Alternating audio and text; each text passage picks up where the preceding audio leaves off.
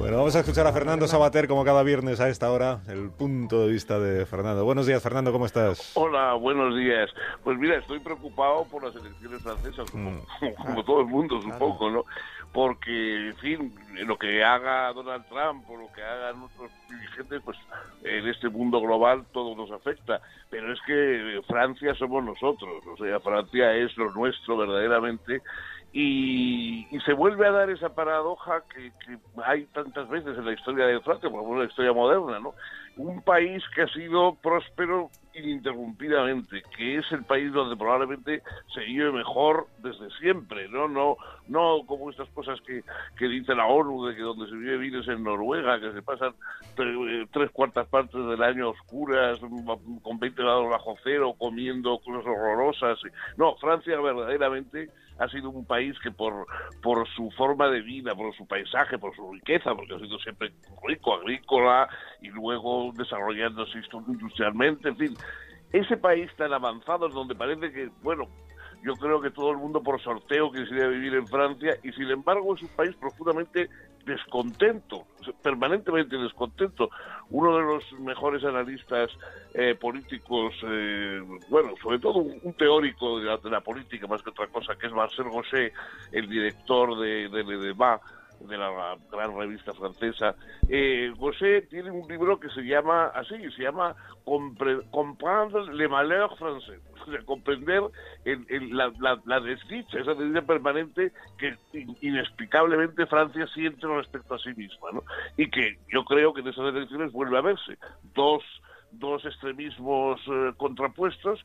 Eh, por una parte, Marine Le Pen, que más que un nazismo eh, o que un, fascismo, digamos, eh, como, bueno, se le suele decir, lo que es es llevar al extremo todos los prejuicios y todos los temores de la, de la derecha tradicional. O sea, las cosas que oímos eh, mitigadas a la derecha en todas partes, en, en Marine Le Pen son exponenciales, son, son descaradamente abiertas, ¿no?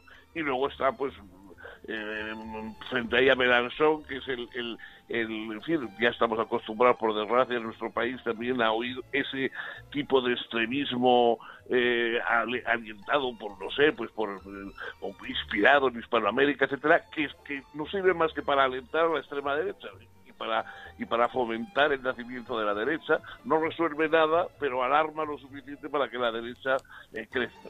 Y bueno, eh, eh, frente a eso, pues sí, todos esperamos, yo espero de Macron, porque después de todo es de mi gremio, que es de filosofía, de modo que espero, espero que Macron se abra, se abra camino, no, no, bueno, que parece una persona, por lo menos es un hombre joven, es un hombre que, que ha estado en la empresa, en fin, no sé, yo creo que por, desde luego preferible a nosotros. Ahora, hemos tenido un atentado ayer, eh, vete a saber lo que pasará todavía de aquí al domingo y todas esas cosas van a jugar en favor de, de, nuevo de los extremismos. Entonces yo creo que eh, lo que pasa en Francia eh, nos toca muy, muy, muy, muy de cerca y, verdaderamente yo, sinceramente, no sé si porque siempre he tenido tantas simpatías y cariños franceses, pero eh, francamente me alarma mucho. Fernando, gracias y por tu comentario como siempre y quédate a la escucha porque vamos a comentar algo más ahora sobre las encuestas y lo que están diciendo los sondeos. Estupendo. Gracias Fernando, un fuerte abrazo. Un abrazo. Hasta mañana, hasta la semana que viene. Mañana es sábado, no hace falta que vengáis.